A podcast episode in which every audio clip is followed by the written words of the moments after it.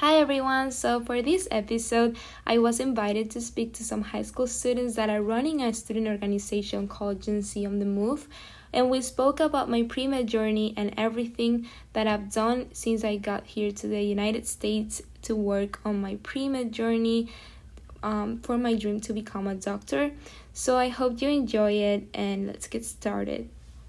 So, do you want to introduce yourself, like your your pronouns and like what like what's your connection with medicine? Like, um, as like, are you a pre med student? Like, what school do you go to? And um, why is it important to power, empower youth? So let me take that. Oh well, hi. Um, my name is Genesis. My pronouns are she, her, hers, and um, I'm currently a junior. I'm about to be a senior. um, and my major is biology. I go to school in Florida, and I am a pre med, and I am planning to apply to medical school in two years. So I am I am taking a gap year before applying to medical school, and um, yeah. So what do you want to know? so I'm gonna ask the first question. So as like a student, as a pre med student, like do you find any like challenges in that like, that type of career? Well there's so many challenges of being a pre-med you know? There are um, you face challenges every day every time you go into class every time you take an exam every time you have to like do any extracurricular if it's volunteering or you're doing research or you're doing any clinical work. It involves a lot of focus but um, if you ask me what's the most challenging part of being a pre-med i think it's definitely discipline you have to be very disciplined to overcome everything that you have to deal with every day. So and that's something you don't like learn just when you start as a freshman. It's something you develop and you learn how um you know to like tackle within the years of being in college. So when i started as a freshman I didn't even know what like it entailed to be a pre-med. I started and I was just volunteering at the hospital, you know, like um, carrying wheelchairs around the hospital and all that, and just like taking basic classes and all that. But I think I didn't really um, think it was gonna be so serious, you know. After that first year, I just started realizing that being a pre med is hard and that I needed to like step up my game and start, you know, um, connecting with professors and I started to talking to people. And I think that was the most challenging part for me because I was born in Venezuela and I was raised in Venezuela. So I lived in Venezuela for 18 years of my life. I moved to the US very recently, 3 years ago, and I had to start from scratch with my parents and I, my English wasn't perfect at all at all. So I had to start you know like talking to professors and all that was the most challenging part because I didn't feel confident enough to go and sit and talk about uh, my career goals and how to be better and how to become better. And I faced many challenges with my advisors too because um talking to them about like their career and everything i remember a lot of moments where i was like i don't even know if this is gonna be for me. I don't even know if i want to do this because this seems really hard. And um, many of them even suggested like i thought about plan b's such as nursing school or about other fields in healthcare. And i took that as um, i'm not gonna be able to make it instead of like you know, uh, making it, making the best out of the situation. But um, I think being a pre-med entails a lot of like being able to succeed on your own and reaching out for help to the you know to the people that you need to ask for help from that means ask for help um people that you know that are really gonna help you. Because then you mean you you meet a lot of like advisors and professors and people that are just not helpful. And that's the truth. There's a lot of people that um are not gonna say good things to you. And they're gonna be discouraging. And professors that are gonna be like oh so you got a c on my test. So you should change career. So you should avoid that kind of people and you should uh, stick to the people that want to help you.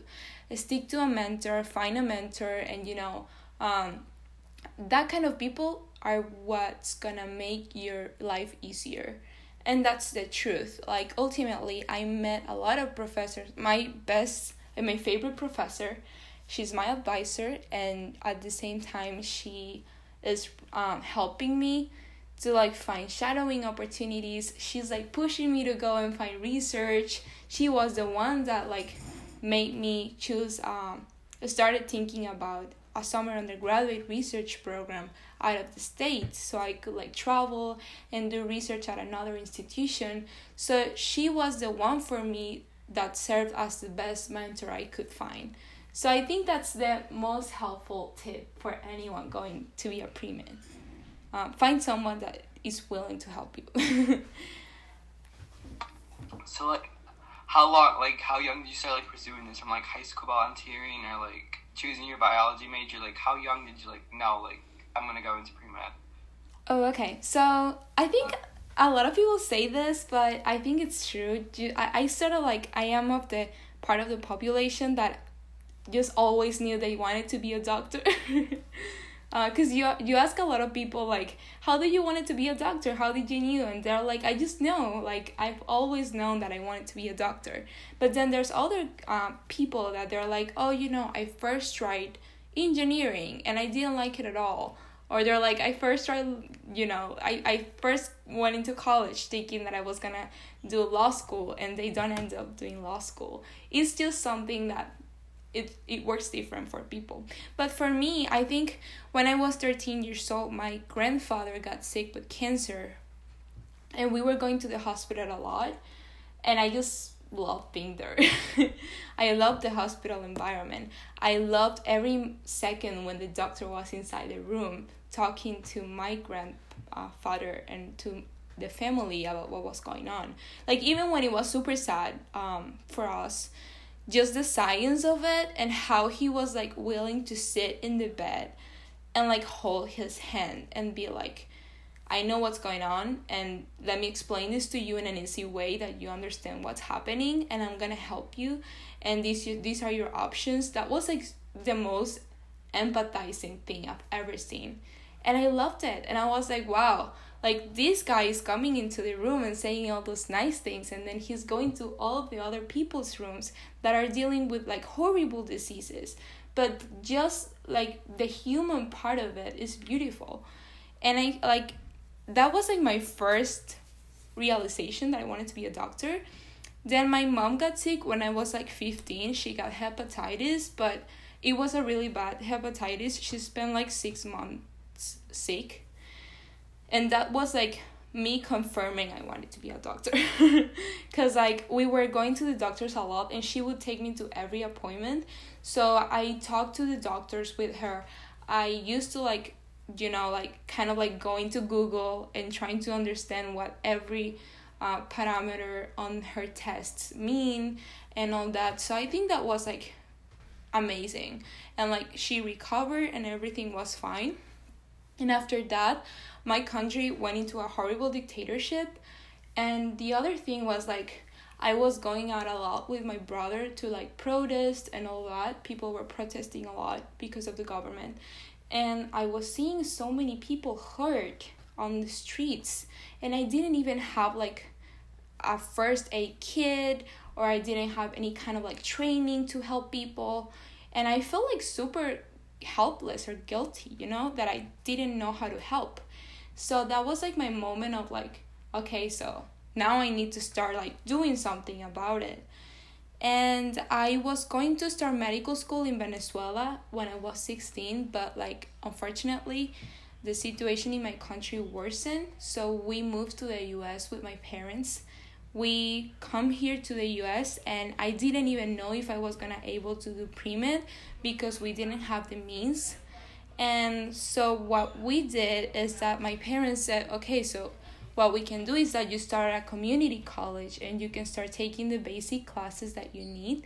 And i was like okay i don't know if i'm gonna be able to like go to medical school because it's super expensive but at least i'm gonna start so i started and i started like taking basic courses at the community college. And i don't know when i took biology one i remember studying all the cell stuff and i was just in love. So from that very first um, years of community college i just like worked really hard. And then i transferred to a university and now i'm still um, in the university working hard but i love it. And as like all the extracurricular activities that i've done have like confirmed that i want to do this. I volunteer at the hospital. Then i started doing research. I'm in love with research. That's another part of the journey that is my favorite part for now. And i plan to you know continue with all of the other things i can do to keep um, making sure that i want to stick with this for the rest of my life hopefully. Can you tell us more about like your research uh, like research i'm like interested in that? Yeah sure. So I didn't even know what research was when I was in high school because in Venezuela it's not a thing that people do research or at least not in my city. So when I came here to the US, my advisor was like, you should try it just to know if it's a thing you would like. And I was like, ah, that seems super hard. I was like kind of like trying to read papers to get into a lab. And that was the hardest thing in the world. So I was like, I don't think I want to like I want to do this or that I will like this or something. So what I did was um started slowly and I reached out to the, to a lab that I really liked and that lab was like looking for an intern that was a year ago and that was crazy because I, I, I never thought they would accept me because I had emailed like five labs already and none of them were looking for interns. So they accepted me and I started working remotely because of COVID and it wasn't ideal but I still really liked it. Like every lab meeting I was like super like into the topic and I loved it. So um to kind of like get the you know wet lab experience, I went ahead and I applied to a summer undergraduate research program. So I went to the University of Pittsburgh to do research and I worked in a cell biology lab, and that was the moment that I realized I love this. I love research. I love cell biology. I was just so into it. I was obsessed with the project, and my mentor was so amazing. She made sure I understood everything. She would answer all my questions, and my pre- principal investigator of the lab was also super helpful. And then I just came back to Florida and now I'm going in person to my lab here in Florida and that's been a great experience and now I'm working on a thesis to kind of like continue doing research. I feel like research is something that doesn't necessarily um has to like be likable by everyone. I know a lot of people that hate research and they just like went off to like doing clinical stuff, but I think it's something people should try and at least like you know, try to see if it's something they want to do because it's definitely beautiful. Um, but yeah.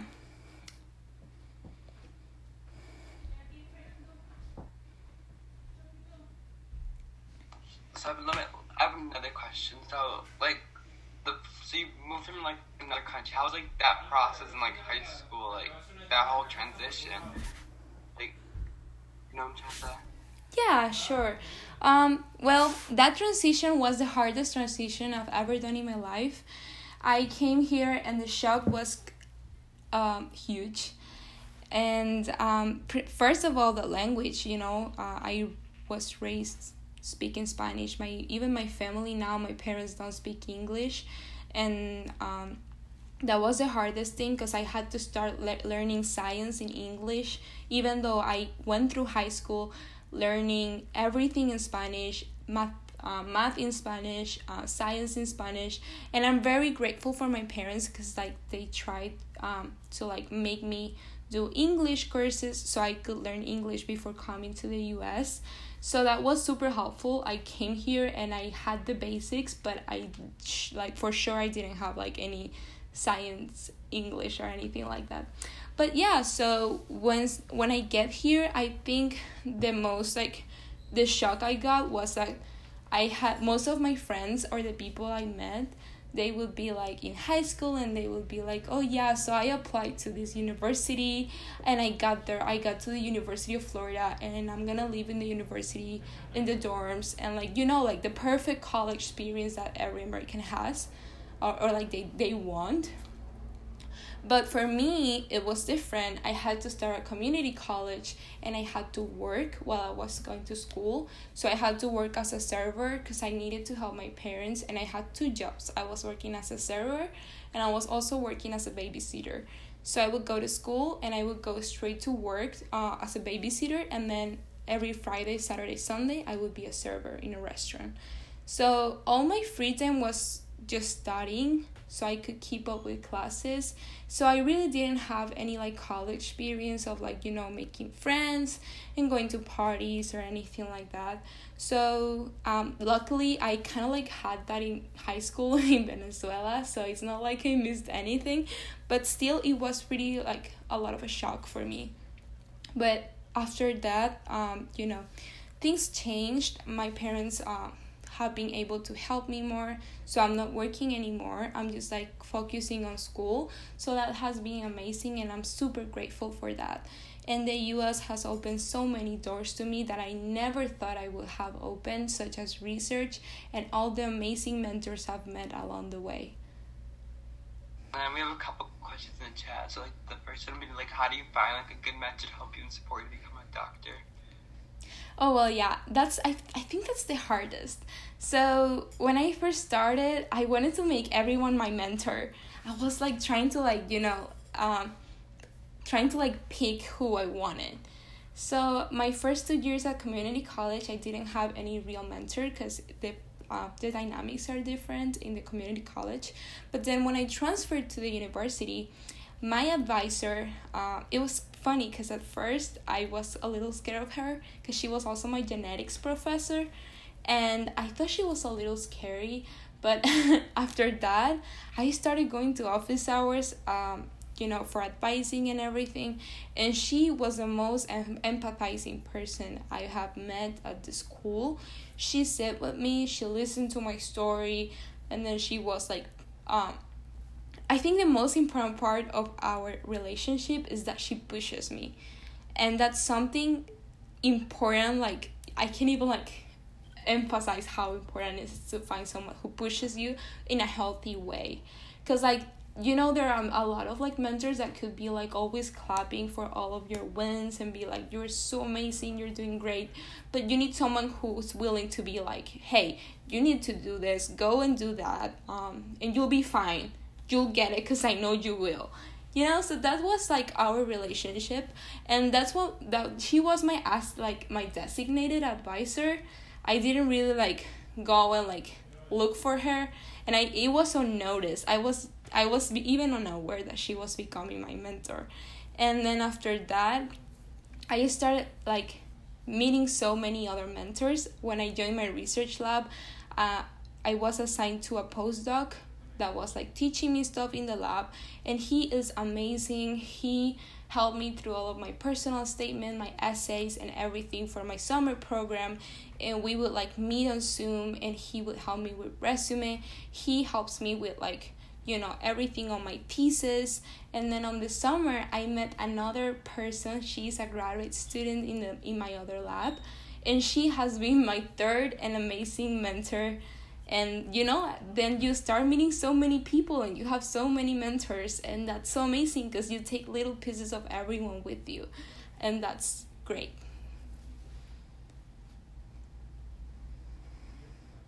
Like what do you do to contact professors like gain that research? How do you do it? Yeah. Like what do you do? Oh okay. So um i get asked this question a lot And um, first of all, I think it's important to know that there's no way you can just reach out and be like, hey, I'm just gonna put all of this into your lab because I know so many things. Because in reality, you don't. And you don't even know what you're really interested in, you know? I thought I was interested in neuroscience when I applied to my lab. So I was like, oh yeah, so I think I'm interested in neuroscience. So I just wanna apply to a neuroscience lab. And I went ahead and I like picked this lab because it looked cool and I just sent an email and I'm like, I think your lab is interesting and I took a neuroanatomy class and I think neuroscience is amazing. basically, that's what that was like my email. basically like, do you want can I work in your lab? and he was great. He said yes. Um, and he knows that I, I am not an expert at all when I applied and not even now, but um, I didn't know anything back then. So um, I think knowing what like interests you is something you don't even know. So just try whatever like seems cool. That's my advice. just like go on and look to look for labs from your university. You will like go on a website and like see how many labs are or people are doing research at your school like faculty members and then you can read a little bit about their work you can read their papers their abstracts and see what they're doing. And if they're doing you know cancer research or aging research or any of those things you can be like oh that seems cool so hey can i work in your lab? You send a formal email and then you ask for a uh, you know if they have any open opportunities to work in the lab. So that's how it works. So you touched on this briefly. What things did you do to like learn English? Sorry, would you repeat your question? So we, so what are the things you did to learn a new language, like English?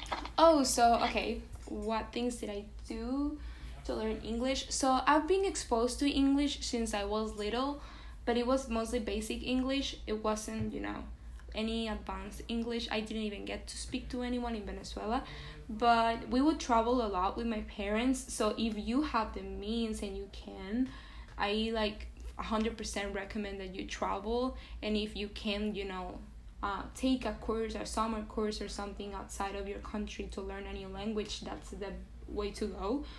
I would go, I have my aunts living in London so I would go every week, uh, every summer, and I would spend there my summer, and I would speak English with my cousins, and um, not every summer. I went there like two summers, and um, we would travel. We came to the U.S. like many times because my sisters live here, so I would listen to their conversations and try to get what they were saying. I also listened to a lot of American music. That was my favorite, so that's how I kind of like learn English. And I also watch a lot of Netflix, and that was all in English. So that's when my English started becoming a little bit better. And I tried to talk in English with. Uh, I tried to make American American friends. So when I whenever I got to Florida, there are a lot of Spanish speakers in Florida. So I was like, okay, I need to find friends that don't speak Spanish. so that was my task and i met a friend and he's american. He doesn't speak spanish so we became like best friends and i would hang out with him a lot and that's how my english became better. How did you choose like to major in biology? And you know are there like people who like major in other stuff besides like science and want to be a do- doctor oh yeah. I even know a friend well that's still science but he's doing physics and he's a pre-med and i think that's the hardest choice you can make. Uh, i'm not a fan of physics but yeah he's doing physics and he thinks it's really cool. And um, she uh, he is doing pre-med.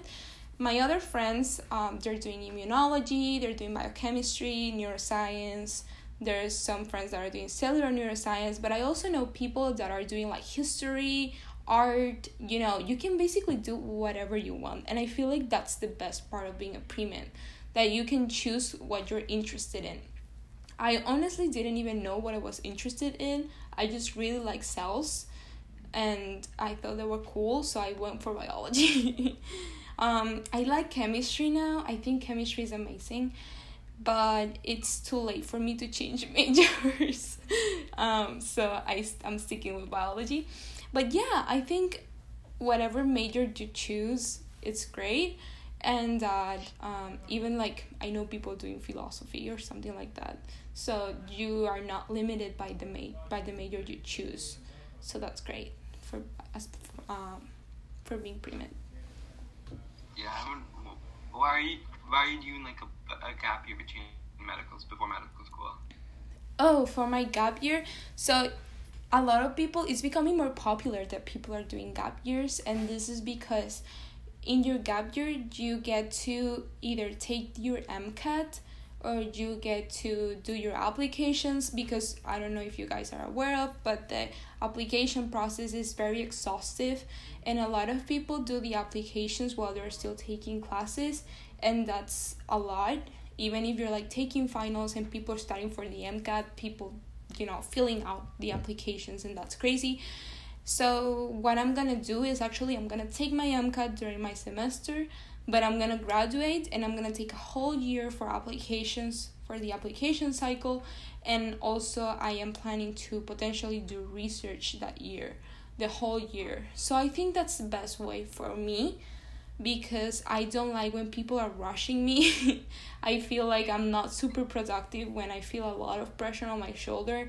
And I think mental health is super important.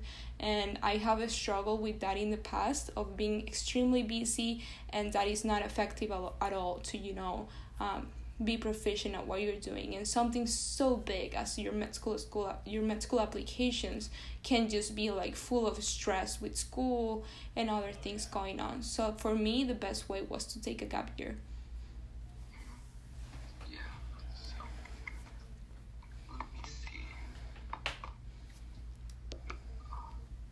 so like what are your aspirations like your professional future? Like do you want to like like what field do you want to go to? Medicine or I think I have read a lot of people that say that it changes and that you may think when you're pre med because you shadow like a neuroscientist or um, someone in neurology, sorry, or a neurosurgeon or a nephrologist. In my case, I love nephrology, but um, I have seen a lot of people that say it, it is super. Um, it's something that changes when you're in medical school because you're rotating with so many different fields. You're rotating in neurology, or neurosurgery, nephrology, cardiology, uh, OBGYN, or whatever you want to do. And you're like, oh, I didn't see this possibility before, so I think I'm gonna be more interested in that. So for me, I'm more interested in nephrology right now. I but I was more interested in neurosurgery like a year ago. so who knows next year i'm gonna probably be interested in something else. So it's not something you know i'm like super sure about and i think that's like totally fine to be open to any opportunities and you know kind of like try everything and that seems super interesting to me. So like yeah like one more like question. So like what's your advice for like an high school medical like student students like going to medicine what would I advise students going into medicine? Yeah, high school students. High school students. Okay, so my advice to high school students is to take it easy. take it easy. Um, you know, it seems like a lot of stress because I was there too. And it seems like a lot, and you get nervous, you get super stressed out, and you feel pressure. You feel like this is so much. Am I gonna be able to do this? That MCAT stuff, the letters of recommendations. You need to find a mentor you need to volunteer when am i gonna able to live my life? And i know you guys think a lot about that but that's something you will get time to do. So just chill. If you're in high school just be you know relax a little bit. It's gonna be totally fine. And i know a lot of people like i even met a high school student in my lab in pittsburgh and she was working in research and she was still high school and taking her act and sat and all of those tests and i know that she was um a little bit stressed about that. And that's the same thing i was telling her you know take it easy. It's gonna be completely fine. And you're still super young. You have four years or more to decide what you want to do. And if you end up feeling like it's a lot and you don't like it it's totally fine to change careers. We are in a, such a young age that you can choose anything that you want. And there's no rush so you have plenty of time to do whatever. And um, another thing i think is super important is to not do whatever you think med schools will like because there's a lot of people going into pre-med or things like that that they're like oh what will the med school think if i do this volunteering thing? Or if i work if i like animals and i want to work with animals or i want to work you know on a on a rescue center an adoption center or things like that it's totally fine if you're interested in something that is not medicine. That's the best uh, thing that you have to learn because it's actually interesting for them to see that you have a genuine personality and you're just not following whatever everyone else did. And that makes you you know authentic. I think that's very good advice. So one more question so like how do you demonstrate your passion for medicine in like the college application okay um so, my passion for medicine in your college applications. Well, um, I don't think you need to be like super certain of what you want to do. I think you have to be yourself. And I know that seems like a lot. How do I how am I even myself? I, I used to think a lot, who am I? I don't even know who am I and what I'm doing. But um if you sit and you think about you reflect about the things that you like about uh, just the story i just told you of why i wanted to go into medicine it, it started just in the moment i saw this doctor came in the room to treat my grandfather so maybe your brother got like injured riding a bike or something like that. And that's super common and that's like one of the reasons why you would want to go to medical school because you have a loved one that went to a tra- through a traumatizing moment in their some point in their life or maybe it was even you or anything really. Um, and i think yeah it's fine to demonstrate that you're not just like interested in medicine. If you're like you know i also really like learning about science but i like this aspect of science because i was exposed to that when i was a sophomore in high school doing this or doing that you know? Or i volunteer and i went with the red cross and we learned this. And this experience i had with this patient was so powerful for me and that i learned that i am really passionate for medicine and that i want to make a change and i want to make myself useful for this you know so that's the way telling stories, telling your in your applications every story that you can remember and that you thought, wow, I want to be a doctor. Or I even started with a book. Like I read this book and I thought that was cool. So then I went on and I got the experience. I started volunteering. Or I went to a hospital. I worked as a, I don't know, like a princess in a cancer uh, part of the hospital, just greeting patients anything um, that you're exposed to that made you think about medicine works. Awesome. So, what's your podcast name? Oh yeah, and my podcast is in Spanish. so I'm sorry if you don't speak Spanish, but I'm gonna post this episode and this is my first episode in English. It's called um in Spanish El ADN de la Ciencia, which means the DNA of science. Um, and I try to empower women in my podcast, especially Latina women that are going uh, that are planning in going on into any science field or medicine or anything. I feel like it's ama- it's like a part of what I want to do. I want to mentor people and I want to be able to inspire in any way I can or motivate people to keep going. So that's what I, I'm trying to do with my podcast. But thank you so much for your interest, and I'm gonna try to start posting more stuff in English too.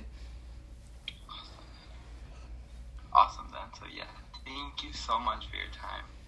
Thank you for inviting me. It was really great to speak to you all and I hope you get anything out of this conversation that it's useful. And if you guys have any questions, just reach out, and I'm ha- always happy to help.